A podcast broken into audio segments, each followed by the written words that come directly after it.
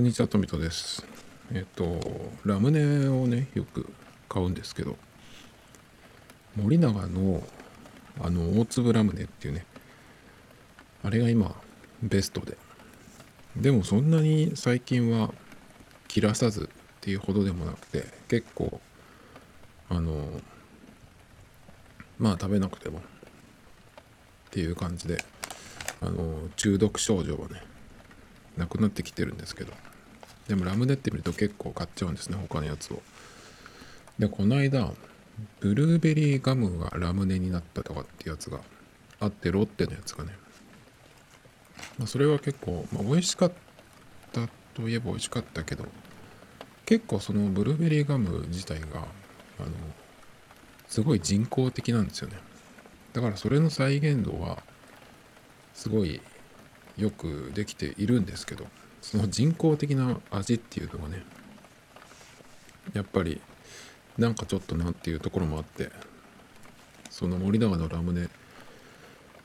ほどではなかったんですけど最近買ったやつでこれもロッテなんですがキシリトールラムネっていうのがあってこれはねちょっとね、うんうん、よくわかんないなって。でラムネって言ってでピカチュウの絵が描いてあってで味がソーダぶどうりんごって3種類入ってるっていうやつなんですよ。でラムネっていうにはねちょっとね粒が小さい。あのーちょっと大きい、えーなんだろう。フリスク。まフリスクみたいなあのー粒の大きさですね。でちょっと硬いんでラムネっていうよりはタブレットっていうような感じででキシリトールなのでちょっとそのひんやりした感じもあったりとか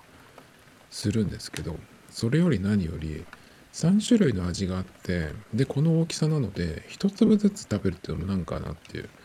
なんで34粒こうざっと手に出して食べるんですけどそうするともちろんその3種類の味が混ざる。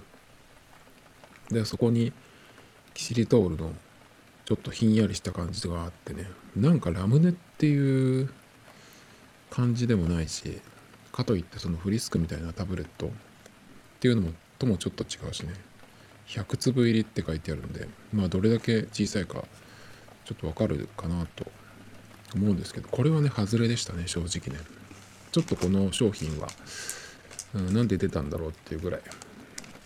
でした。でえっ、と Suica の話をね前回しましてとにかくそのおサイフケータイっていうアプリを介さないといけないっていうことでうんとその昔のさ出来の悪い出来の悪いっていうか昔は良かったのかもしれないけどその変化に対応できていない。でしかもそのいるのがいるのがなぜかわからないようなね。うんと iPhone で考えると iPhone のウォレットアプリっていうのがありありますけどあれっていうのはそこにえっ、と集めてそこの中に入っているやつっていうのはその Apple Pay としてタッチして支払いだったりとか航空券とかも使えるんだけどな僕は飛行機乗らないから分かんないんですけどっ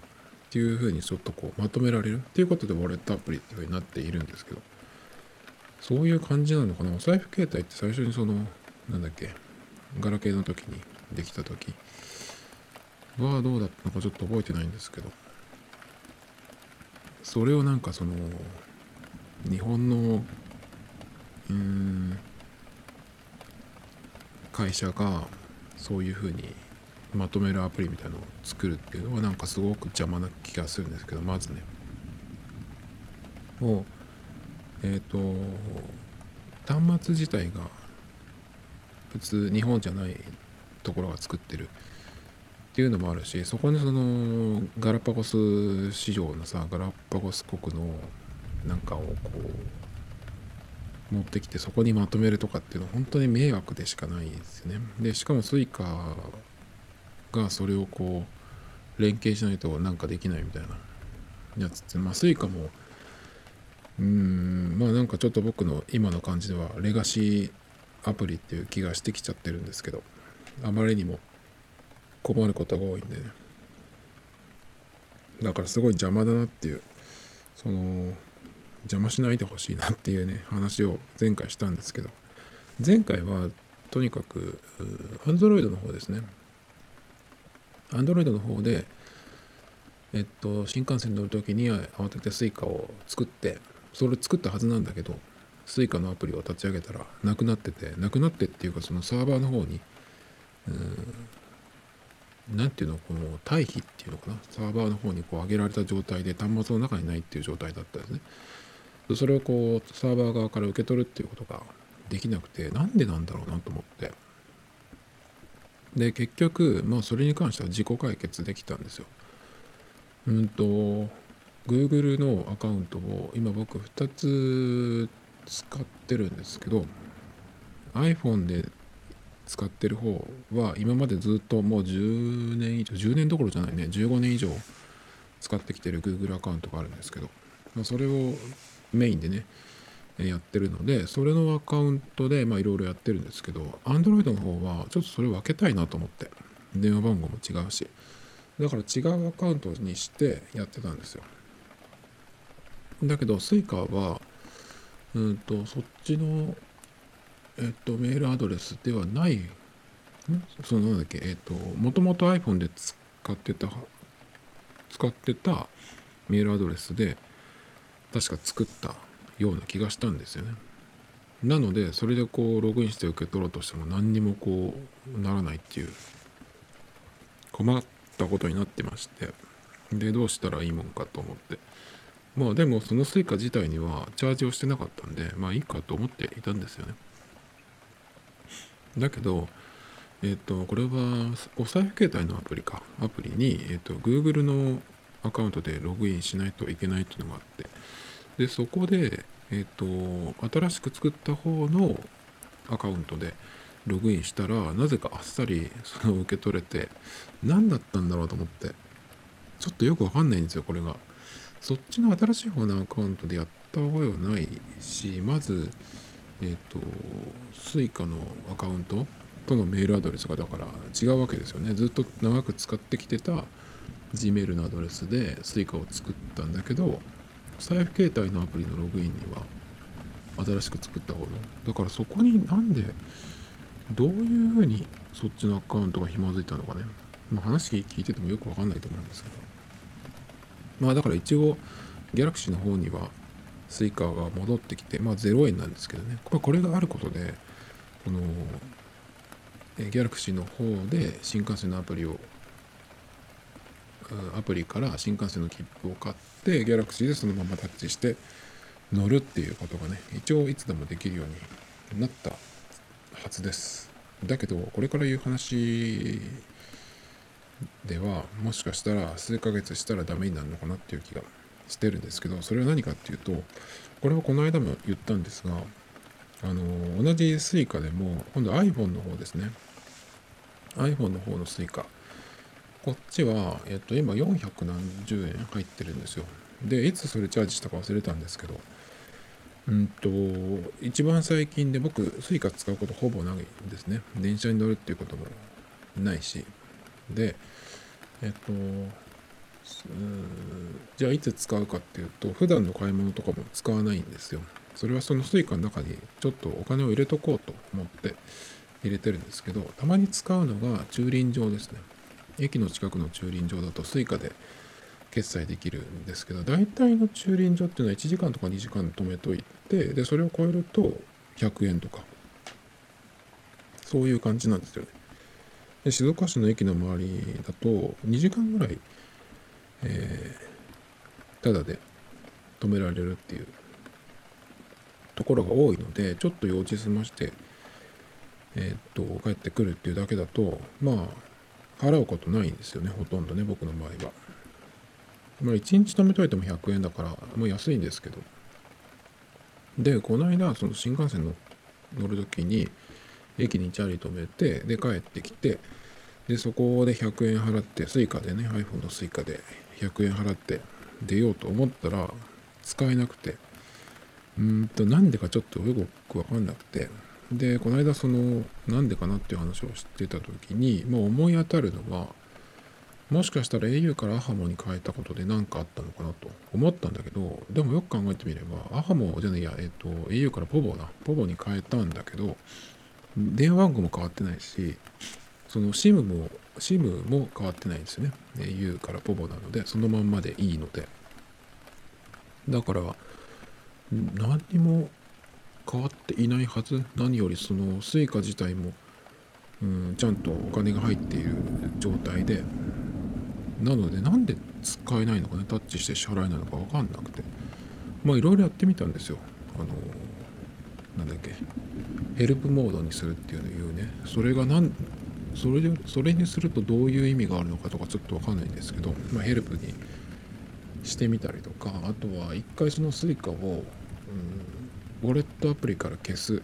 ていうのをやるとその iPhone の中から消えるんですよね。消えるとどこ行くかっていうとその Suica のサーバーの方に一旦行くんですよ。だから機種変の時っていうのはそれをやってで新しい機種で Suica のアプリとあとウォレットアプリか。ウォレットアプリで、えー、その自分のその Suica のメールメールアドレスとそれからパスワードねを入れるとその新しい方の iPhone で iPhone だけじゃなくて Android もそうですけどその受け取れるっていうそういうふうにして機種変の手続きができるんですけど、まあ、同じ iPhone 上で一回消してで受け取るっていうふうにしてまあ入れ直すっていう感じですね。それをやってみたんですよ。でもダメ。で駐輪場でもダメだったしそれから自動販売機でもダメでしたね。コンビニのレジでとか思ったけどあの払えないの分かっててレジでやるのもなんかさ迷惑だからやめましたけど。でどうしたらいいもんかと思ってまあググっていたら同じ全く同じ症状になった人で解決したよっていうねそのブログみたいなやつを見つけたんですよ。でそれっていうのがちょっとねあの話が話っていうかその時期が古いんですよ。ねその方の書いたやつが2017年かな。2021年に更新したっていうのも書かれてたんだけど。でその方がどうしたかっていうとまあ僕と全く同じ症状で、うん、でどうやら、えー、その前一番その最後に使ってから何ヶ月か経つとロックされてしまうみたいな感じらしいんですよ。何のためにっていう感じなんだけど機種変もしないしなんでかなってまあ1年は経ってないと思うんだけど僕は前回使ってっからね。なんで勝手にロックするのかなってそこももうまず頭にくるんですけど。何のためになのかなってだって他の電子マネーでそんなの聞いたことないしね。やっぱチャージするやつってダメだなっていうのはちょっとまた思ってしまうんですけど。でその方の場合どうやって解決したかっていうとえっ、となんかサポセンみたいなとこに電話してでそうするとまそこでなんか初めてその IC チップかなんかをそのデータを更新しないといけない。でそれを更新するのがそのサポセンみたいなところに電話してやってもらう。っていうしか方法しかないみたいなねの書かれていて。で多分その画像とか見るとおそらく2017年の、えー、話なんじゃないかなって2021年に更新ってなってたけどどこを書いたのかちょっと、まあ、よく読んでないんですけど。でその方は結局、えー、電話したことで解決したっていうことなんですけど。まあこれってさだから今もしそれと同じ方法でえっ、と解決してもあの使う頻度がそんなに高くない人僕みたいに数ヶ月に1回やるかどうかっていう人の場合だとまたなるってことでしょ。だからなと思ってちょっとどうしようかなと思ってるんですけど。でまあその電話してサポセン。でその、まあ、アプリとかをこうアプリの下の方とかに行くとよくある質問。そこからさらに行くとその電話番号電話番号が出てくるみたいな。のがあったんですけどまあ2017年のやつだったんで電話番号とかなんかそういう手順とか変わってるかなと思って僕が見ていったらあのフリーダイヤルがあったんですけど、えっ、と、フリーダイヤル電話すると、アップルのなんかサポ線みたいなのが繋がっちゃって、それってどうなんだろうなって、iPhone のことだけど、おそらく止めてるのは JR 東日本じゃないかなっていう気がするんで、一回ちょっと今日電話かけ、かけたんですけど、自動音声が流れてるとこで違うかもと思って消したんです一回。まあ、急いでないっていうのもあるしね。で、うんと、まあいろいろ読んでいったら他の方の記事で、他の方の記事の前に公式の情報かな？公式の情報でそうなった場合の解決方法の1個で僕がやったらどうかなっていうのがあったんですけどそれがクレジットカードでチャージをする。そうするとなんか更新されるというか元に戻る。元に戻るって書いてなかったかもしれないけどそれを試してみてくださいみたいな感じで多分あの Suica の公式のページに書いてあったんですけど。ちょっと待ってくれよと。あの今使えないってのも分かってんのにチャージするバカいるかっていうふうに思ってちょっとそれはやめたんですけどそれで一発で治ってもいいけどまず Suica を使う予定がないしもうなんならここの Suica まあ400何十円なんでまあ別にいいですけどもうこれをねなるべく使い切ってもう二度と Suica 使わないっていうふうにしたいなっていうぐらいになってるんですけど今は。で他にはこれが割とその早いのかなっていう気がするんだけど駅で駅員さんに久しぶりに使ったので Suica が今使えなくなっちゃったんですっていうふうに申し出るとそれをなんか駅駅員さんが、うん、解除してくれるみたいなそういうのが出てて駅行かないし電車乗らないしねまあ静岡駅を歩いてすぐですけどだけどそのためにさまあ改札っていうかその駅駅のえー、改札の横に駅員さんいるはずだからなんかそこに行ってって思ったけどクソ迷惑じゃない？なんか電話電車乗るわけでもないやつがさ行ってその Suica をなんとかしてもらう。でその時にやってもらった人の話で言うだとあの半年だかすると解除解除じゃないえっとロックされちゃう？みたいな話をされたっていうのがあったんですけど。あとはね、えっと、駅でチャージ、現金でチャージすると治るみたいな話があって、で現金でチャージするってことは、駅行かなくても、今ってセブン銀行の ATM、他のとこもあるのかな？セブン銀行の場合だと、そのカードとかスマホを置くところがあって、そこに置いてチャージっていうのは、いろんな電子マネーに対応してるんですけど。だからそれで iPhone に Suica でチャージする？できれば500円にしたいなと思うんだけど Suica って確か500円からいけるんでだけど多分その ATM の場合は1000円からじゃないのかな。効果は使えないし。だから1000円チャージして何かで使って終わらせると思ったんですけど、まあ、僕は一応今日そのサポ線には電話しなかったんだけどその電話番号が書いてある下のところに専用フォームからその何て言うのかな相談じゃなくて今こういう風になってって困ってます？みたいなのをくれるっていうのがあって。でそれに対する回答がまあ時間時間はかかるよっていう風になってたんですけどメールで来るっていうのがねあったんで一応まあそういう感じですっていうのとそれからまあな試したこと？ああいうのってその何か困ってます？みたいないうふうに言うとさ、あれをやってください、これをやってくださいとかさ、再起動してくださいとか、そういう当たり前のことは全部やったよっていうのを一応書いて送ったんですけど、だからもしかしたらクレジットカードでチャージ、もしくは現金でチャージっていうのをやればあの自分で解決できるのかなと思ったんで、一応そうだな、駅か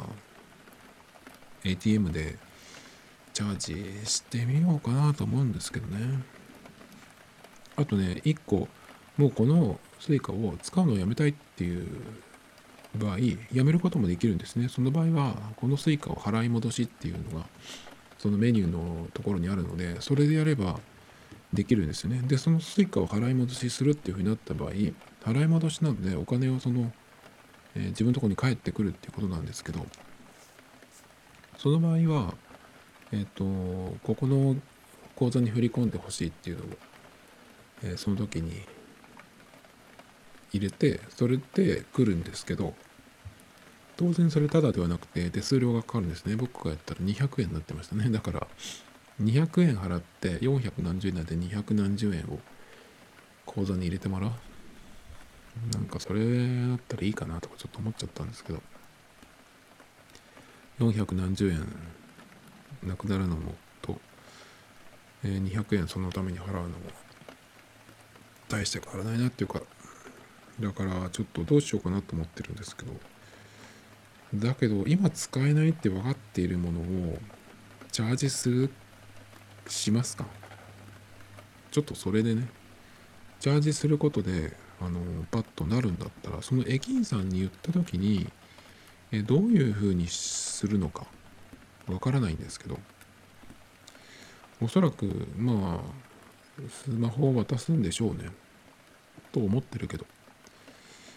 どうやってだから簡単に解除できるってことでしょ？だったらもしかしたら ATM かなんかにその1回かざしてチャージするってことで、うん、更新されるのかな？とかちょっと思ってるんですけど Suica ってさ半年ぐらいでロックされちゃったらたまらなくない？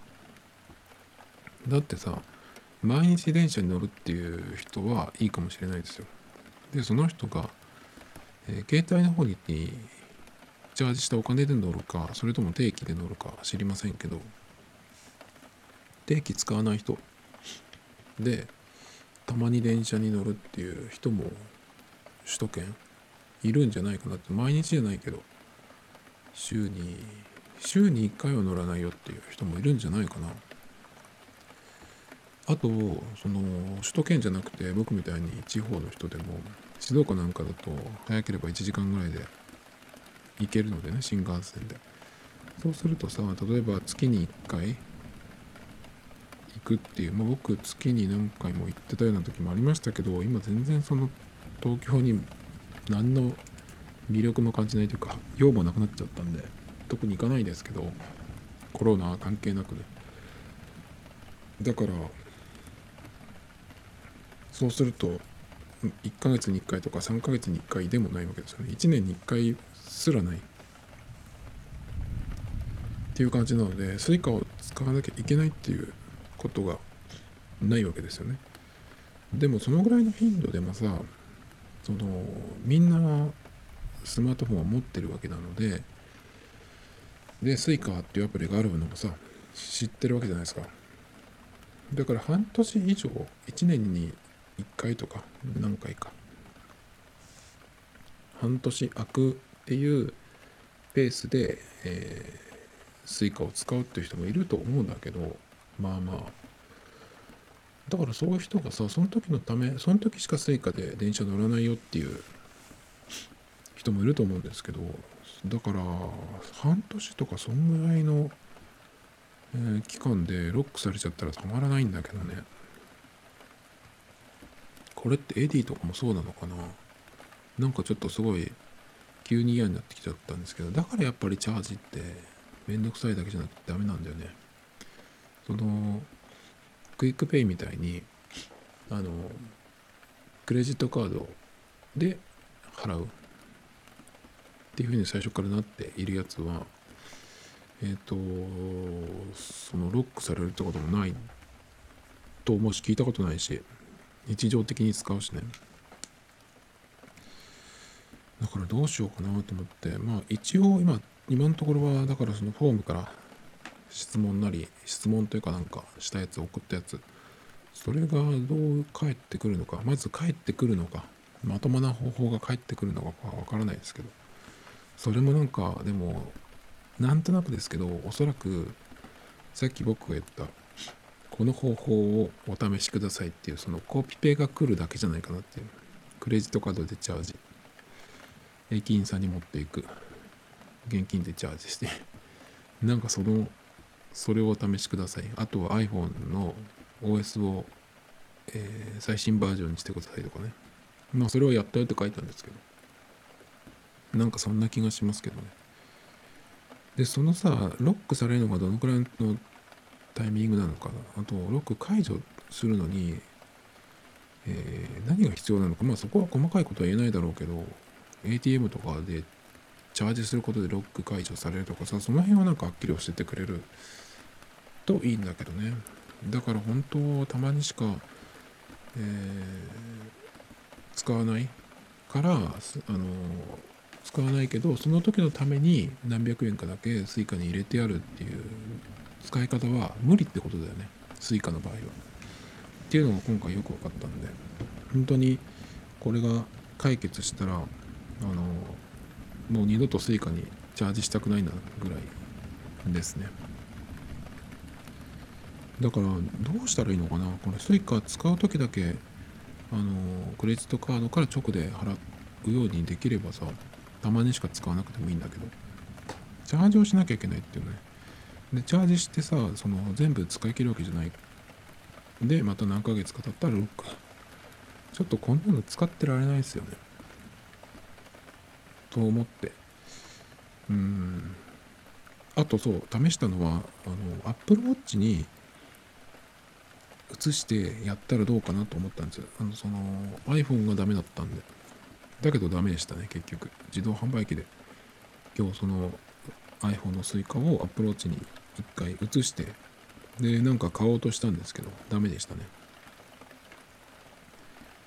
まあちょっとよくわからないですけどよくこんなアプリを何十万人か何百万人かわかんないけど使ってるなっていう感じがしますけど。今日はえっ、とアップルの発表が新製品のねやつがあったんでネタとしてはあのやろうかなっていう感じなんですけど、まあ、僕がこれで今回すぐに何か買おうっていうのは特にないですね。えっ、とでも割と最近では面白い発表だったのかなって。iPhone の発表よりは全然僕は面白かったかなっていう気がしますね。あのちゃんと見てないんですけど。でもあれ見る見ると面白いと思いますね。最近はその人を集めてやれないのでそのなんとかもう映画みたいなクオリティの映像で。そのアップルの社員の人も役者みたいになってきたりとかしてね。面白いんでまあそのうち見ようと思うんですけど。まあざざっとそのまとめ記事みたいなのとか公式のページとか見たりしてですけど。まず僕的には iPad Pro 12.9インチを日常メインのデバイスとして使っているので。ここがねえっ、と新しいのが出るっていうことでどうなるのかなっていうとこなんですけど。まあ一番その大きいのは、えーディスプレイですねそれがあのミニ LED でしたっけ？っていうのが出て、うんと、かなりその画面が明るくなるよみたいな話ですかね。ちょっとね、まあ、うん、これは正直見てみないとわかんないかなっていう気が僕はしてるんですよ。っていうのは、うん、レティナディスプレイになった時あらあれができた時もかなりそのなんだっけえー今までとは違う？っていう感じだったんですけど見て初めてあのあこんだけ違うんだってね分かったのは僕はね iPhone の時じゃなくて MacBook の時ですね。僕 MacBook 今 Mac は Air を使ってまして使ってっていうかまあほとんどえもう何ヶ月も電源入れてないんで今はまあ持ってるだけなんですけどえ MacBook Air の11インチ。でこれっていうのがレティナじゃないんですね。レティナになる前のモデルで。でこれとほぼ同じ画面の大きさの12インチっていうのが、えーレティナなんですけど。これをね、あの見比べると全く違うんですよね。最初に iPhone がレティナになった時まあそう言われればそうかもっていう感じでそんなに、まあ今もしそのレティナになれた、うん画面で見比べると違うと思いますけどその時って確かそんなにあの画面の大きさも大きくなかったんでちっちゃかったんでレティナになったって言ってもそんなに僕はそこまでって感じがしなかったんですね。画面の大きさが大きくなるほどレティナかそうじゃないかっていうのがかなりその差が一目瞭然になるので11インチとかねそのぐらいになると結構やっぱり違うなっていう感じでレティナって絶対、えー、絶対だなっていう絶対だなっていうかもうみみんななってるんですけどね。なんですけど今回はその解像度とかっていうことじゃなくて何て言ったらいいのかな。うん。あのなんだっけ。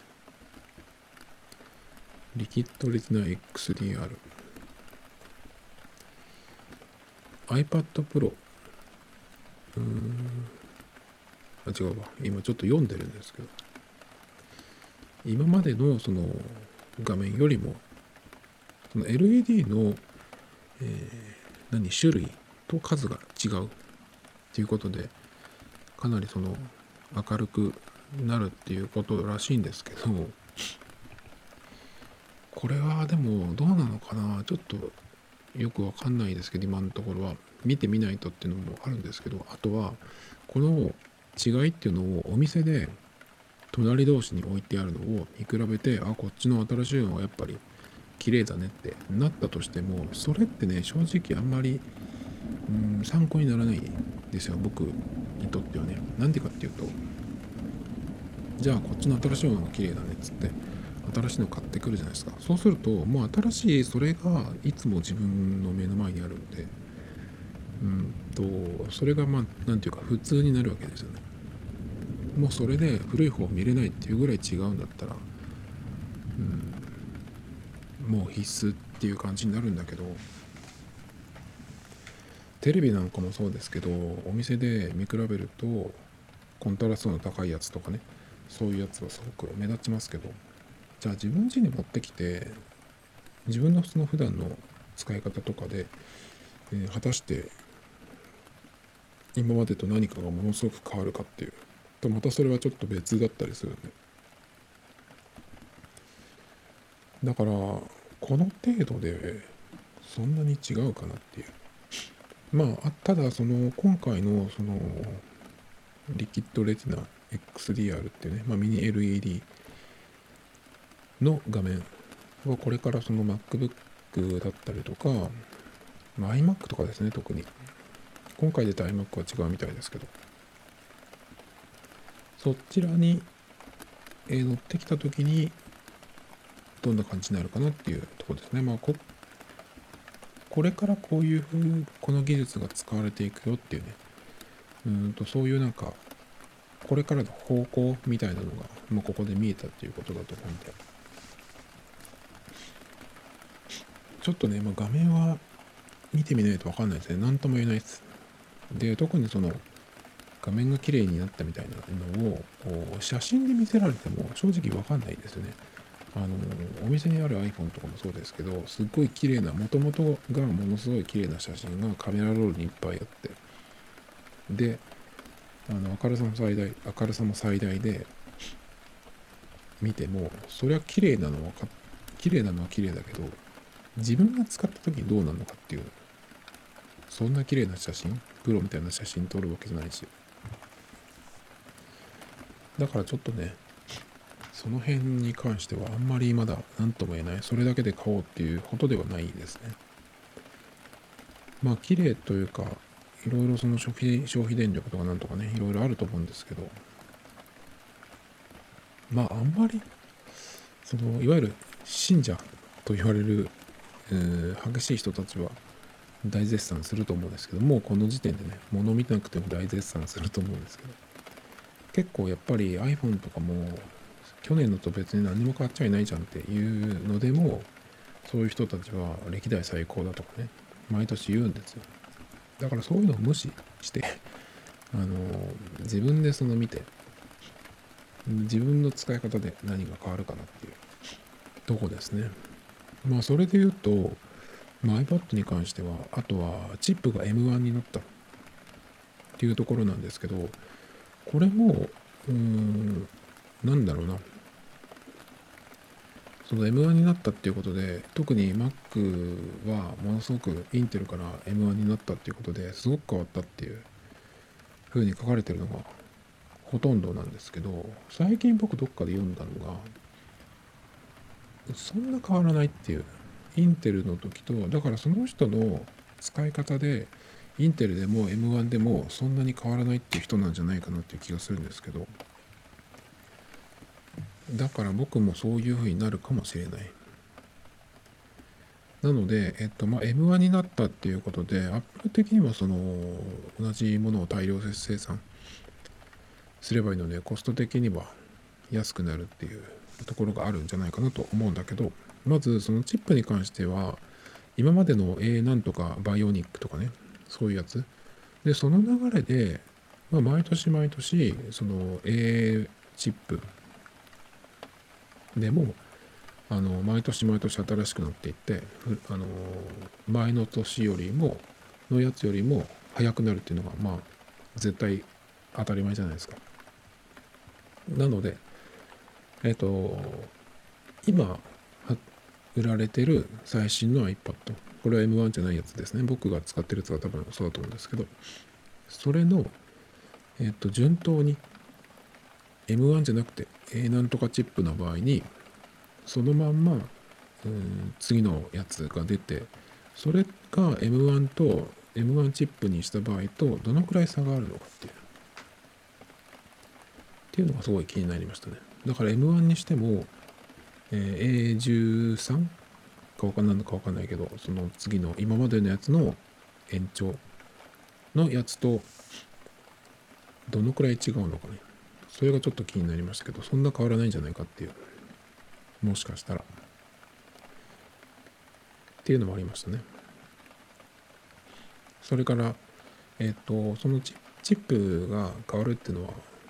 毎年新しいモデルが出れば絶対そうなんですけどまあ M1 にしたことでものすごく性能が上がるんだとしたらそうだとしたらその上がった性能が今の自分の使い方にどのくらい影響を与えるかってね今僕正直何も困らないですね。なんですけどその上がった性能がそのどう変わるのか。例えば、まあ、ポッドキャストを、えっと、編集するのに GarageBand で編集して書き出してってやるんですけどその書き出しが例えば一瞬になるとかねそのぐらいの違いがあるとかあとはそうだな。何か動かしてって重いとかっていうことがないんですよね。特に。だからその何か大幅に変わるのかっていうところそこがうん一番の変えるかどうかのポイントになるんですけどそれっていうのはスペックをいくら眺めても分かんないですね。自分の使い方でえっ、ー、とこれがものすごく変わった。ここが速くなったとかそういうところなんでね。で正直僕の場合は今の iPad の前のモデルを前のモデルじゃないかえっ、ー、と2世代飛んで買い替えてるので2世代前のやつから買い替えてるので2世代前のやつから今のやつにして性能的に何かものすごく違うかっていうとそんなに違いは感じないですよ。Apple Pencil の形が全然違うとかね、そういうのありますけど、だから、そのスペックを活かせる人がどれくらいいるかとかってよく言いますけど、その違いに気がつく人、自分の使い方で、それはどどのくらいいるのかなっていう、そこが結構、うん、わからないですね。だから今僕が使ってるもののそのフルパワーが100だとして普段僕がやってることっていうのが例えば70%とかもっと低くて50%ぐらいで十分だとするじゃないですか。そうすると残り50%とか30%余ってる状態ですよね。でそこに新しいモデルだと150%になりますって言われても50とか70しか使ってないんだったら意味ないっていうかさ意味ないっていうかそのあんまり変わらない。かなっていう気がする。あとやっぱりねその iPad のそのスペックがいくら上がっても iPad の場合はあのアプリ側がそのプロ向けっていうかその変えてくれないと意味がないんですよね。でそれがその一番、えー、僕が今いつも感じるのが GarageBand なんですけど GarageBand は Mac にもガレージバンドがあるし iOS もガレージバンドがあるんですね。で、えっ、ー、と Mac はさっき言ったみたいに僕の Mac は2013年モデルの Air なのでかなり古いんですよ。でパワー的にはその今使ってる12.9の iPad Pro の方が格段にあの上のはずなんですけど Mac のガレージバンドでやっていることがと同じことが、えっ、ー、と Mac、iPad の iOS のガレージバンドではできないんですね、まあ、機能的に違う。ですよ。なのでまあ GarageBand だけじゃないんだけどあとその動画編集する人とかだと特にそうじゃないかなと思うんですけど同じものが動かない。まずアプリが違う。もちろんその入力っていうか操作方法タッチで操作するっていうのとマウスとトラックパッドで操作するっていうのとえ違うっていうのとね。まあいろいろありますけど。でもそれにしても iPad Pro って言ってるのにしかも12.9なのにそのできることっていうのは iPhone のガレージ版だとほとんど同じなわけですよね。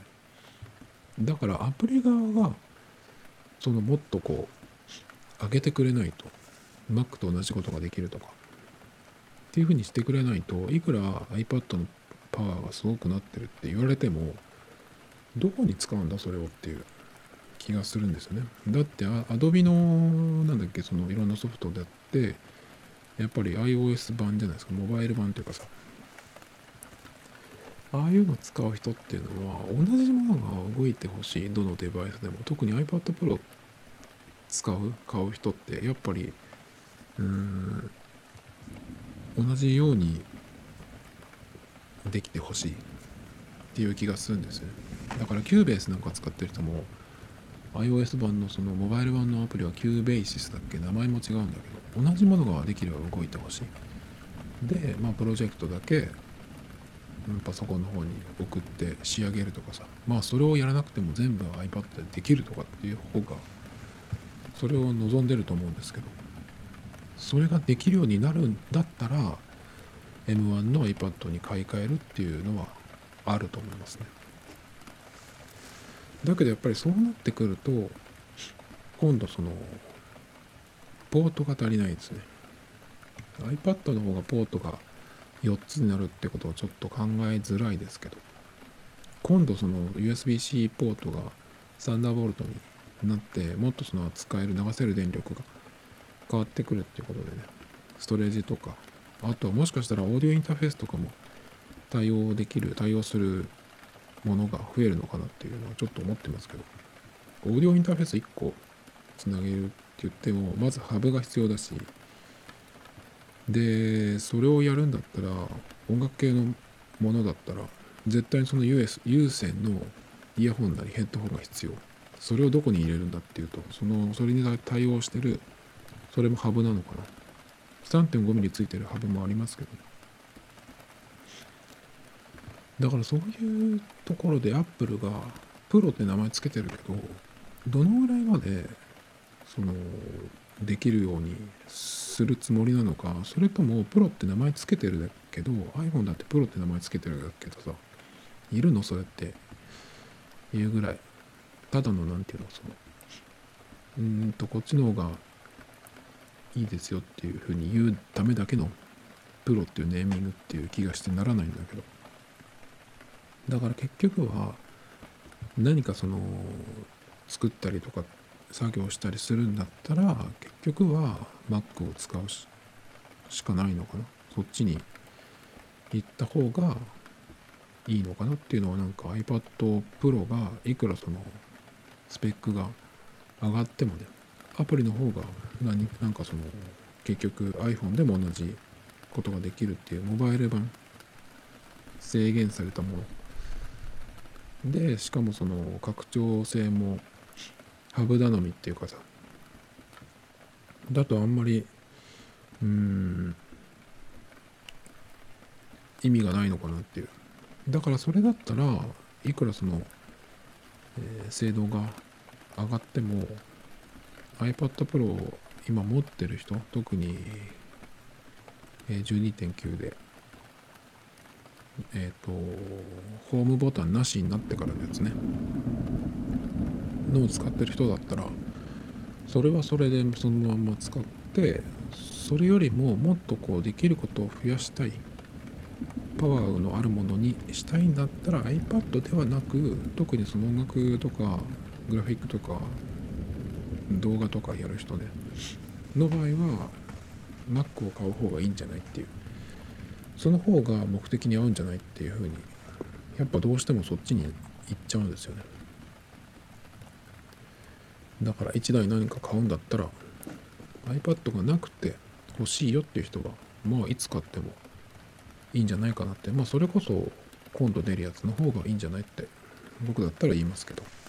iPad を持ってる人だったらそのいくらね、まあ画面が綺麗になってスタンダーボルトで M1 になってって言っても期待するところは iPad Pro の新しいのではなくおそらく Mac なのでは。と思う。だからもし Air でも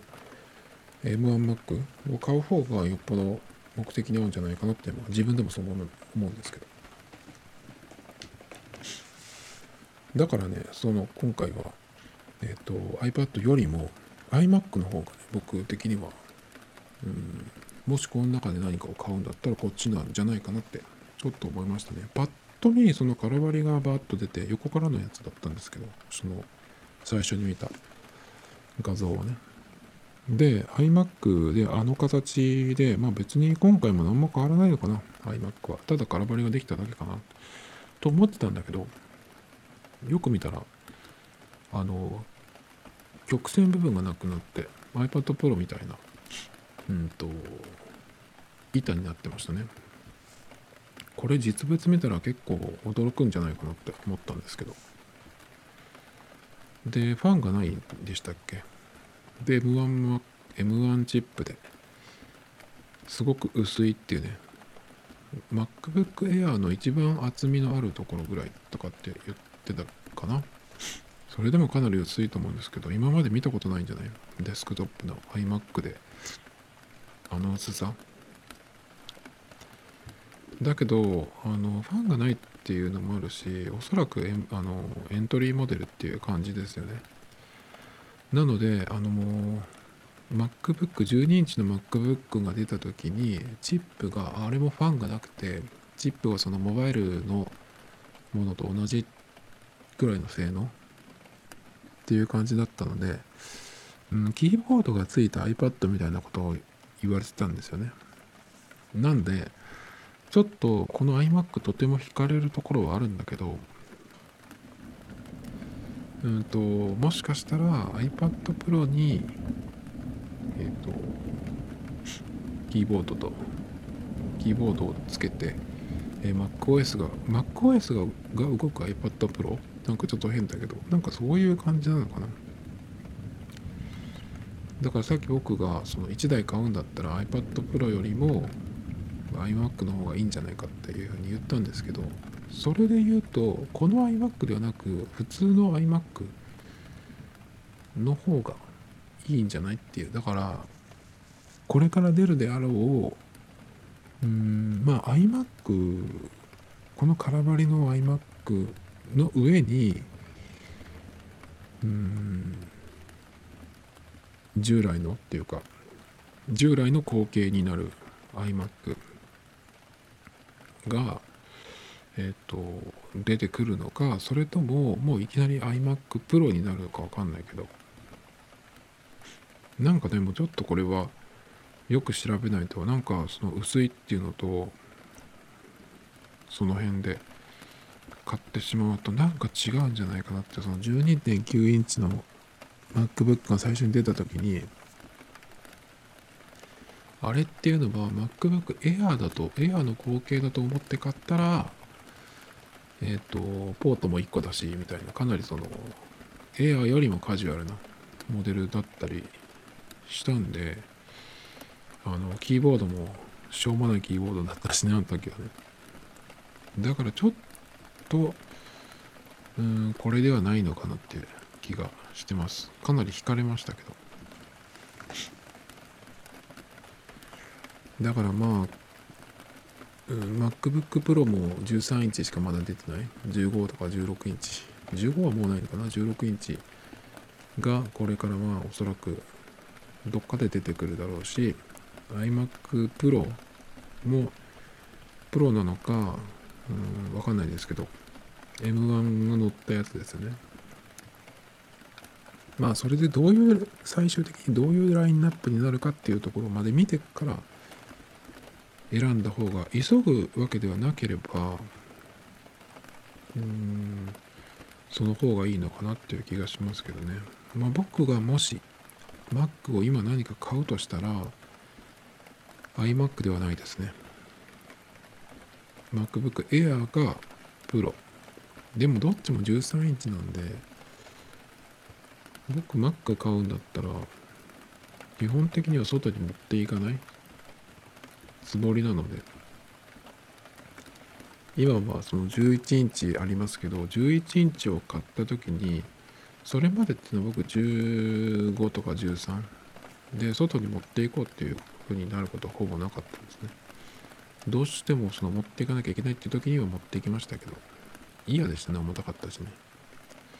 だけど11インチの時はこの大きさだから気軽に使うか使わないか分かんないけど持って行ってみようみたいなこともあったんですけど。まあだから13インチ以上だと持っていこうっていうふうには僕の場合はならないのでなのでうんそれだったらその家に置いて使うっていうことなのでね13よりかは16を待ちたいなっていうふうになりますね。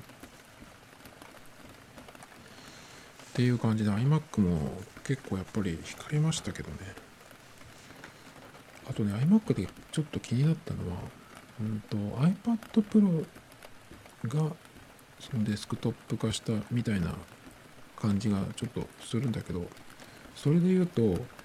あの画面のその周りのベゼルそこがみんな白いんですよね。それがちょっと気になりました。画面のその下のところあそこがそのその、えー、色のカラーになってるんですけど。まあだからそことつなげる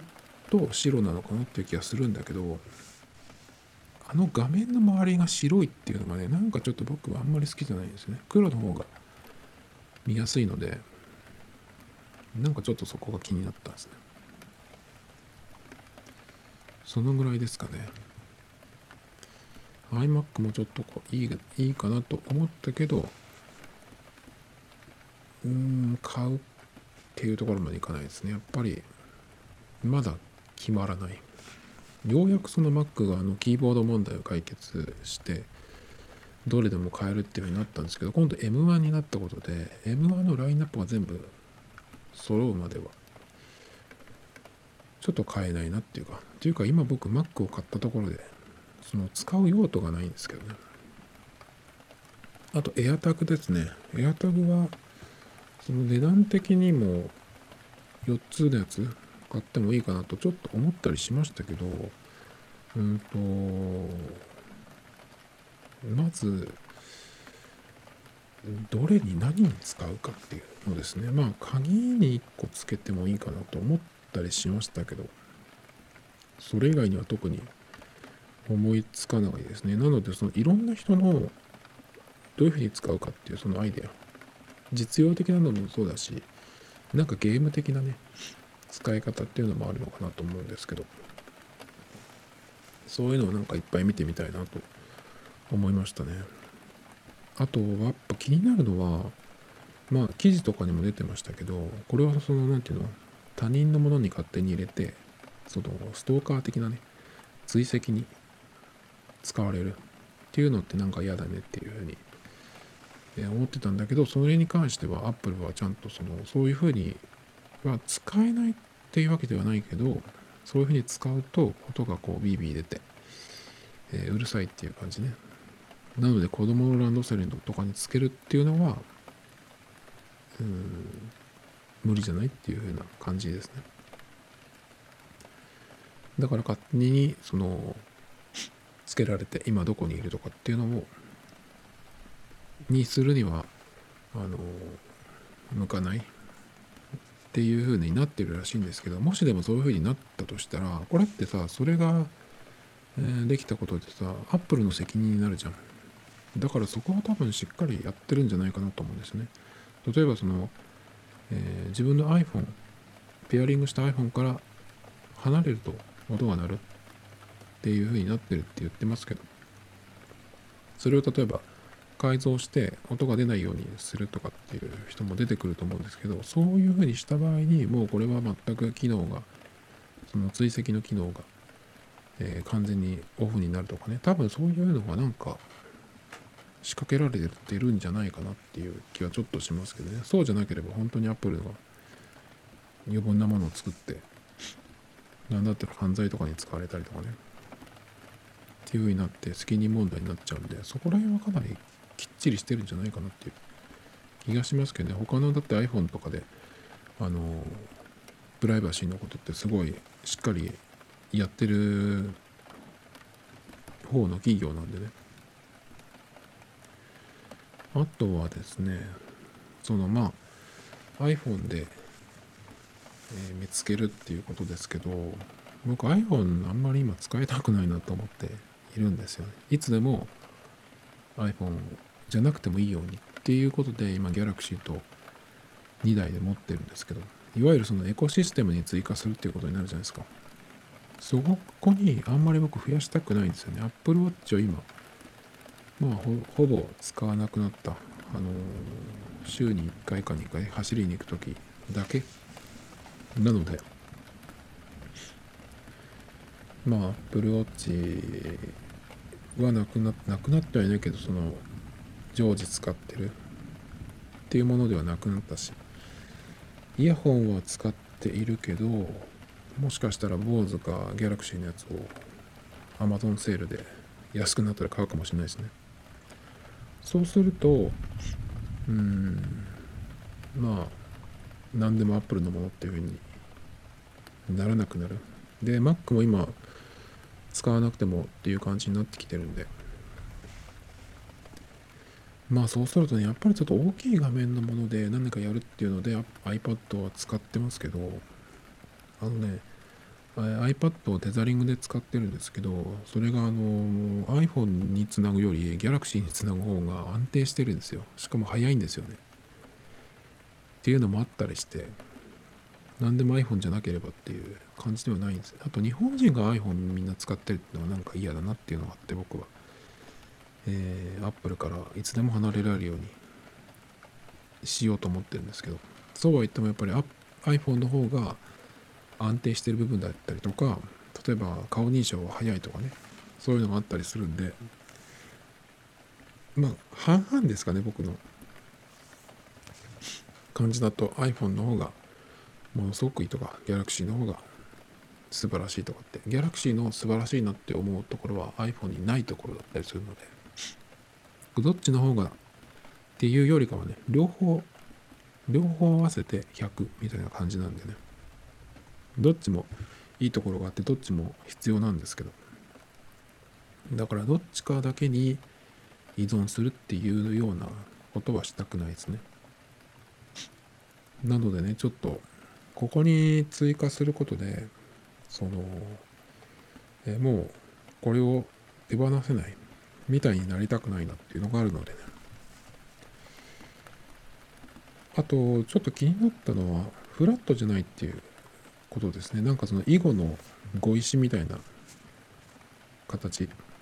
あと、ボタン電池っていうのがなんか、あんまりボタン電池が好きじゃないっていうのもあるんですけど、ちょっと気になった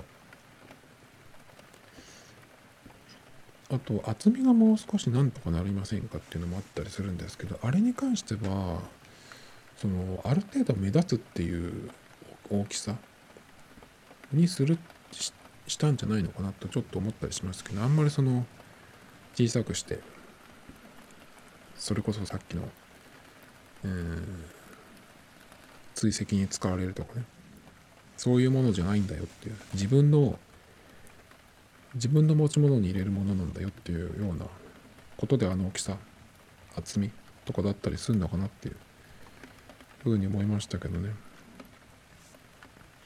でもあの、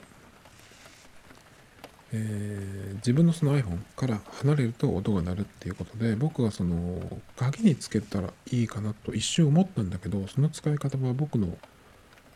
うんていうの？その生活では使えないところが出てくる。それは何かっていうとランニングに行く時なんですけど。ランニングに行く時は Apple Watch を腕にしましてそれはセルラーじゃなくて GPS モデルです。だけど iPhone は置いてくんですね。iPhone も Galaxy も置いて走りに行くんですよ。で鍵だけ持っていくんですけどその時にもしこの AirTag をつけた鍵で行っちゃうとあの音が鳴った状態でずっと走ってるってことになるのかなと思ってそれだったらちょっと僕これは使えないなと思いましたね。まあどういうふうになるのかちょっとわからないですけど iPhone を常にその AirTag つけたものと一緒にしていなきゃいけないっていうとちょっとこの辺はどうなのかな？でも自転車とかそれが組み込まれたものがもうすでにあるっていうのも出てますしだからそうじゃないのかもしれないですけどね。まあよくわかんないですねこれに関しては。でもどういうふうに使う使われてるかっていうのはこれから出てくると思うんでもしかしたら迷惑なものになるかもしれないしその辺これはに関してはね一番そのいろんな記事なり何なりを見たいかなっていうものですね